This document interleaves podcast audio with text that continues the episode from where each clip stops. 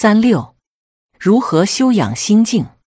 只有当我们的心养好了，身体才会随之平安长寿。我们一直有将静心、平心、清心等当做一种人生美德去对待时，我们才能真正做到养心修性，从而达到养生的目的。在中国传统养生之法中，精神食粮远远重于物质营养。情绪锻炼大大优于身体锻炼，心态平衡亦大于生理平衡。所以，自古就有养生名言：“养生必先养心”，流传千年，且深入人心。那么，究竟何为养心之道呢？养心之道的关键即为养性。孙思邈认为：“性即自善，内外百病悉皆不生，祸乱灾害亦无由作。”何为性？于名于利，若存若亡；于非名非利，亦若存若亡。按照现代的观点，通俗说来，便可归结为三点：培养自己高尚的道德品质，跳出以自我为中心的人生观，淡泊对名利的追逐。心性修炼继承，便需要一个载体来达到维持良好心性的状态。这个载体便是心境。如若说良好的心性犹如一颗灵丹妙药，那心境便是炼制并承载这颗药丸的炼丹炉。老人若是没有一个好的心境，那心性的修炼便只能是雾里看花、水中望月了。那么，究竟如何才能为自己营造一个良好的心境呢？我们不妨来看看下面这些方法。多多微笑，微笑是舒展心情的一种极好方法。常常保持微笑的表情，不但能使人忘却忧愁、摆脱烦恼，亦能使人心情好转、振奋精神。不单如此，当我们逐年累月养成微笑的好习惯，我们就会感觉内心充满了喜悦，充满了自信。常常想象美好的景象。美好的自然景象能令人身心愉悦，烦恼自然一扫而光。当我们无法亲身体验到这种美妙的感觉时，不妨采取空间想象法，让我们的心灵飞越时空，与大自然心神交融。古有高僧云：“静神养气。”当我们将心神置身于美好的景象之时，身心入定。烦闷之气等生活中不快的情绪都会随之消失。多听健康音乐，一曲健康的乐曲能调节人的情绪，陶冶人的情操，培养人的意志。当我们心情不佳、情绪低沉时，选择适当的音乐欣赏，不但能使不良情绪得到抑制，更能使我们的精神为之振奋，心境大为好转。众所周知。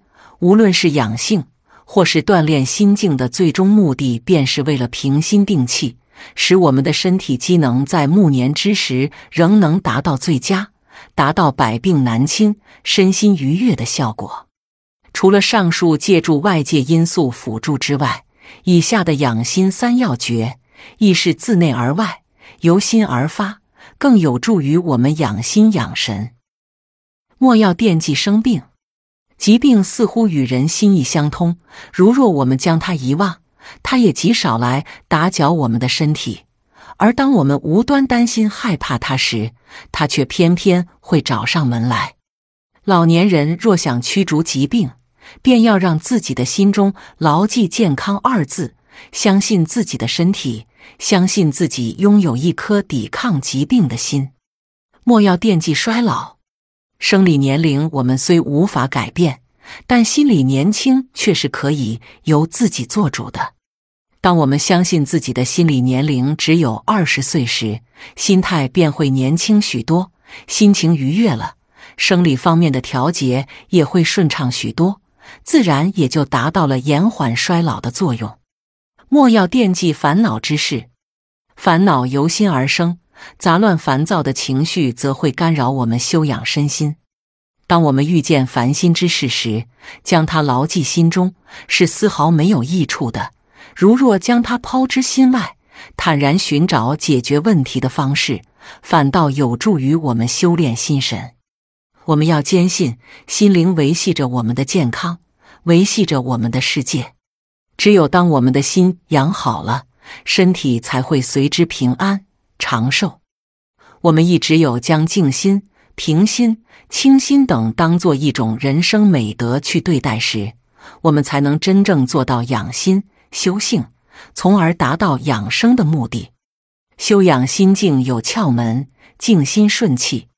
只有静心，方能保持平和的心境；而唯有拥有平和的心境，才能让我们看见生活更加美好的一面。老年人切忌心乱，心乱伤神，心神一旦全乱，气息便会紊乱不顺，身体机能也会迅速下降，疾病也会趁虚而入。静心便是要我们在浮世之中做到处乱不惊，如此气顺心静，外界魔障也就难以入侵我们的身体了。善心养神，神是精气之魂，养神。其实就是一个我们不断净化自己灵魂的过程。如是，当我们拥有一颗善良仁爱之心，我们的灵魂也会变得分外美丽。当我们向他人施予善心之时，同时也修炼了我们的心神，让我们不受不良心态的影响。清心养德，生活中能使我们动心的名利之事数不胜数。如若我们没有一颗清净之心，难免被这些外物所影响。养心贵在养德。当我们面对物欲横流之时，德高方能心静，而只有清心才能抵制这些东西对于我们的干扰、诱惑，还我们的心灵一片宁静。人生体悟：采菊东篱下，悠然见南山。这是世外桃源之主人陶渊明的内心写照。人到老年，若能时时刻刻保持一份无牵无挂、淡然平和的心态，对天地万物都报以欣赏的情怀，不但有益于健康养生，亦可真正体会到晚年的美好与欢快。